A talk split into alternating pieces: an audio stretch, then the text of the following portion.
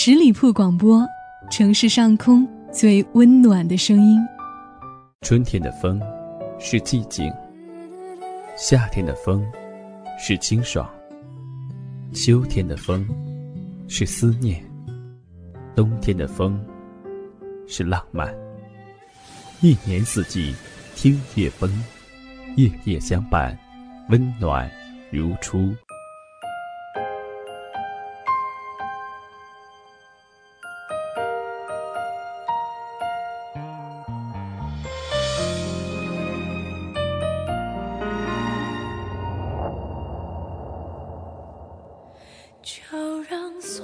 夜夜相伴，温暖如初。亲爱的听众朋友们，大家好，欢迎你收听今天的听夜风，我是你们的老朋友叶风。在这样一个寒冷的夜晚，我希望能够用我的声音温暖你，让你感觉不再孤单。今天的节目是我们听夜风二零一四年最后一期节目了。不知不觉，我们的栏目已经陪伴大家度过九个月的时间了，感觉时间真的过得很快。叶枫也非常感谢大家一直以来对我的支持和喜欢。在新的一年当中，叶枫希望以更好的状态、更加温暖的声音陪伴你度过每个夜晚。在前些天，我们的一位听友鹏鹏七夕给叶枫节目留言，他说。听叶枫的声音，能够立马确定是足够吸引我的。叶枫的声音让人的心里足够安心。看到这些文字的时候呢，叶枫感到非常的温暖和自豪。谢谢你的喜欢。他接着说：“我年底要结婚了，挣扎过，最终决定结婚了。即将结婚的男人曾经是个当了八年海军，我等了他四年，现在在一起呢，一共有六年多了。他是我的第一个。”也是唯一一个，我很乖巧，我们一直相处的很温和，所以现在要结婚了，我已经接受了，大概幸福就是不贪心，就是珍惜。在这里呢，非常的感谢鹏鹏能够把你的幸福和我们大家一起分享。叶枫觉得我们的鹏鹏是一个非常幸运的女孩，因为她找到了自己的幸福。当然，这四年的等待并不是每个女孩都能做到的。叶枫相信。在这四年当中，你有很多孤单的时候，有过放弃的想法，但是能够让你坚持下来的理由呢，就是两个人之间的感情、爱情，在一起前前后后六年多的时间，最终呢修成正果，这样的结果是我们每个人都愿意看到的。那在这里，叶枫也真诚的祝福鹏鹏和她的男朋友。在以后的生活当中，甜甜蜜蜜，也希望你们能够执子之手，与子偕老。那结婚的时候也要告诉我们一声，我们想和所有的听众朋友一起来分享你的喜悦。鹏鹏呢和她的男友呢是异地恋，说起来呢，异地恋的人还是很多的，但是他们之间的感情被很多人并不看好。今天就想和大家讲述一个这样的故事，因为你在，才有我。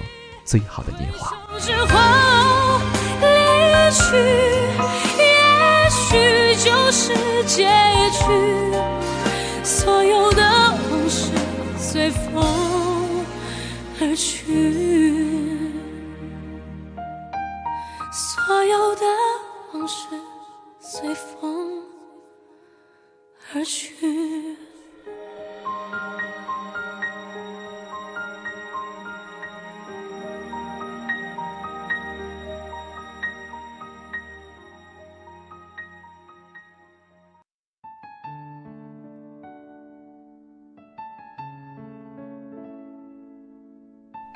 他们的爱情，穿过千山，渡过万水，历经考验方能修成正果，得以圆满。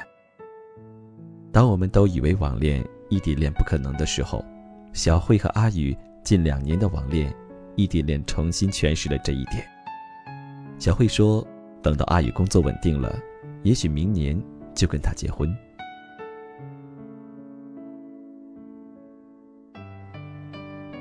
小慧和男朋友阿宇是通过微信漂流瓶认识的。她记得自己正百无聊赖的时候，发起一个漂流瓶，问有没有人喜欢看书，并且喜欢听苏打绿的歌。刚扔出去没多久，小慧便收到回复，显示一个昵称为阿宇的人说他喜欢听苏打绿，而后两人便加了 QQ，有一搭没一搭的聊了起来。聊天过程中，阿宇很健谈，即使天各一方，也对女生嘘寒问暖，让小慧觉得这样的男生还挺靠谱。他们聊了彼此的兴趣爱好，聊了家乡，聊了想去的地方，也聊了对爱情的看法。后来，阿宇问小慧老家是哪儿的，小慧说她是江苏人，而阿宇是青岛人。目前在济南上班。小慧认识阿宇的那一年，是二零一二年十月。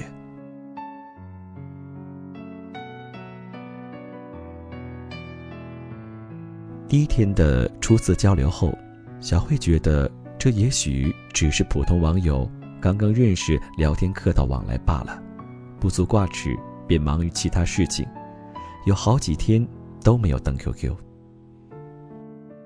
因为小慧是初中毕业，学历不高，但生活中却是正能量小姐，一直努力的变成更加美好、温暖的自己。不过，当小慧再一次登 QQ 时，发现阿宇给她发了三十多条信息，信息内容除了最开始的询问你怎么不上线外，其他都是早安、晚安，以及阿宇对小慧的生活提醒。这再次让小慧觉得。这个阿宇不一般。小慧看见阿宇三十多条留言那天，小慧和阿宇接了视频，双方都对着视频傻笑，腼腆着没说话。当时阿宇要了小慧的手机号码后，就立即打电话给她。两人在电话里聊得很投缘。那时候，小慧心中笃定了对阿宇的爱慕之意。当小慧小女生心思随意乱猜的时候，阿宇在电话那头一字一句认真的说：“小慧，我喜欢你，等我工作稳定后娶你，好吗？”小慧当时想都没想，便答应了。这人生道路，我们都会走很久很久，谁都无法预料下一秒会发生什么，每个人。都想趁海未枯、石未烂之前轰轰烈烈的爱一回，也请你，在最美好的年纪，或者趁有生之年里，大胆的去爱一回吧，像懵懂青涩初恋那般，朝着爱情勇往直前。只是每个人刚开始恋爱的时候，都倾其所有，投入进去，有些人爱得异常火热。有些人爱的小心翼翼，有些爱的惊天动地，有些则爱的平平淡淡。于我而言，无论是友情还是爱情，细水长流的平淡是最最好的。如若昌盛过后，结局是冷淡甚至陌路，那么刚开始时，便不要造势的那么热烈。其实小慧和阿宇的爱情属于平平淡淡类型。小慧知道，她和阿宇是网恋，对于未来想都没有想过。她当时想的最多的便是猜忌这样的恋情，可能持续不了多久。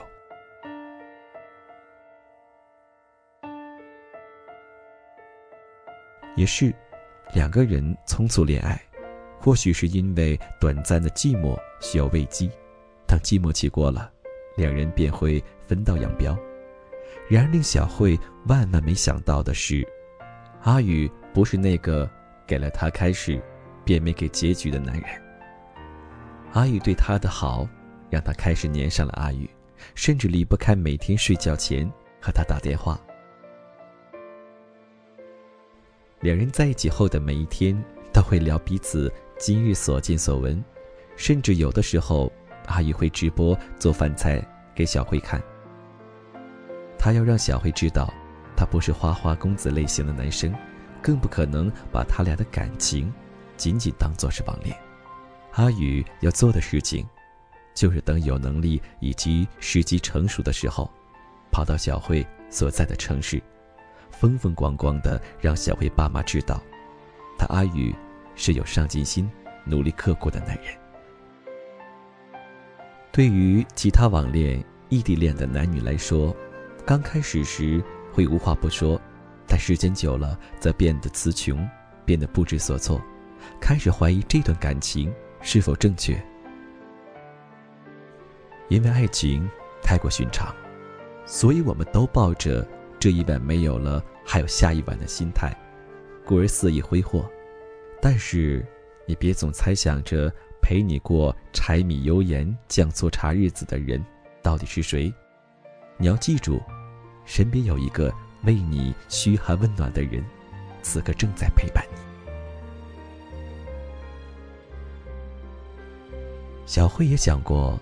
他和阿宇这样恋爱，到底值不值？在小慧看来，这样的感情只是精神上的依靠，或者说是闲暇无聊时有人陪说话。小慧想要更多的是夜半睡醒后，有人在旁边说：“乖乖别怕，我在。”伤心难过时有肩膀可以依靠，生病输液时有人陪伴左右，下班后。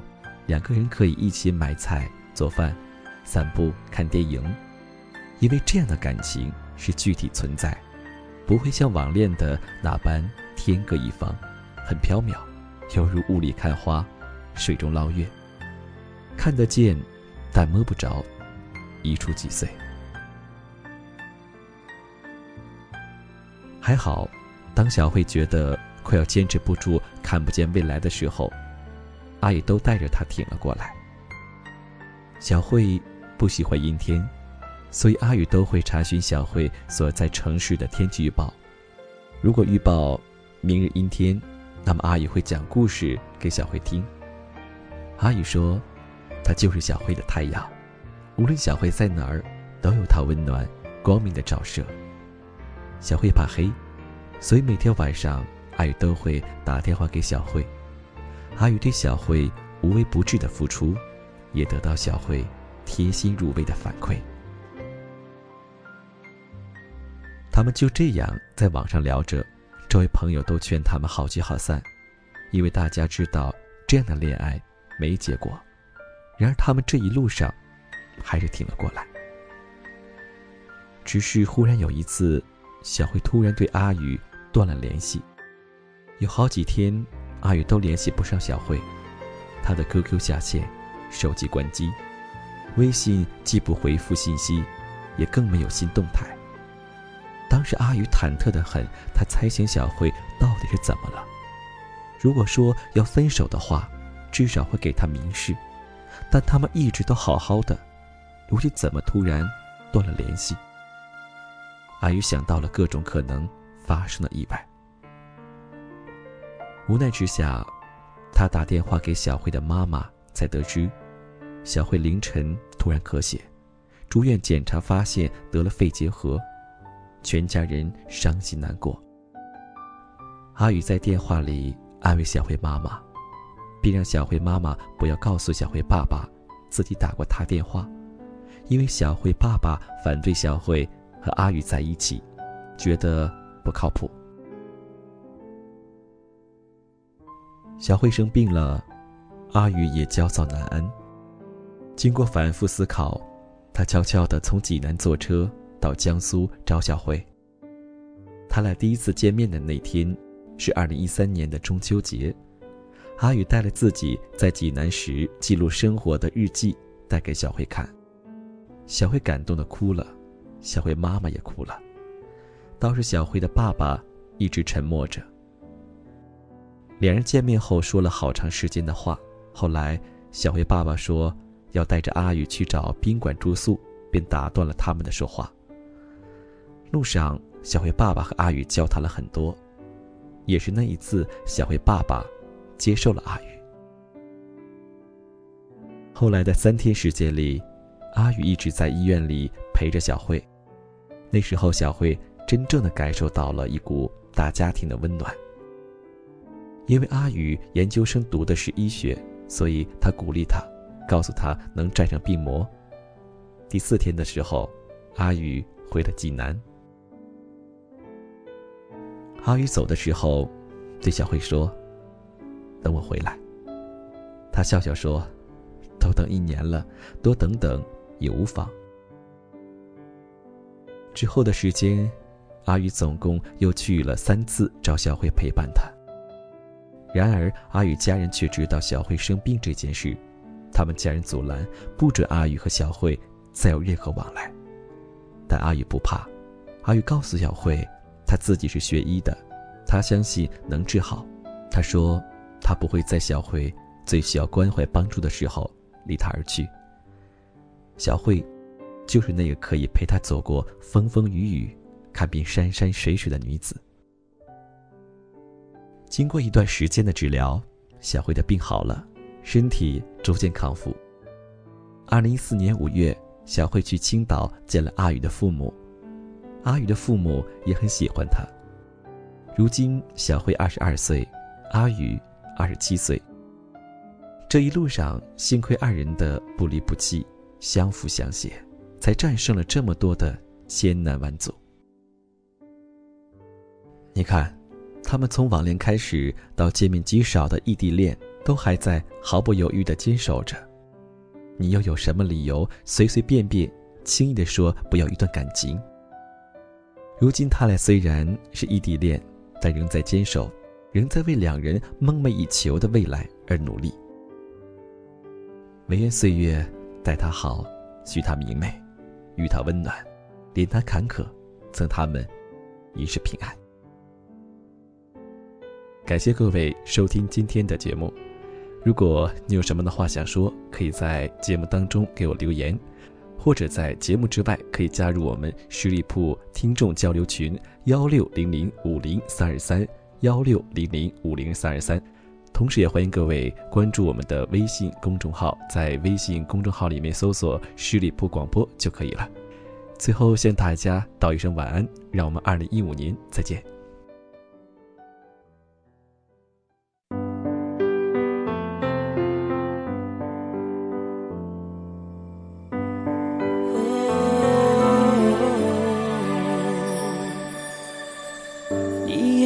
超载的眼泪，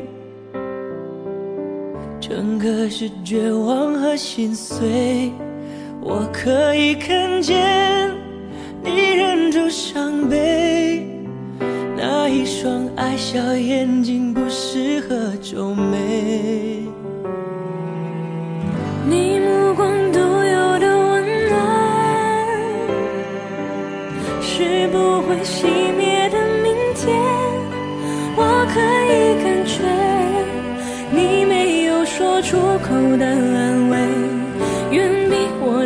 去的更加珍贵。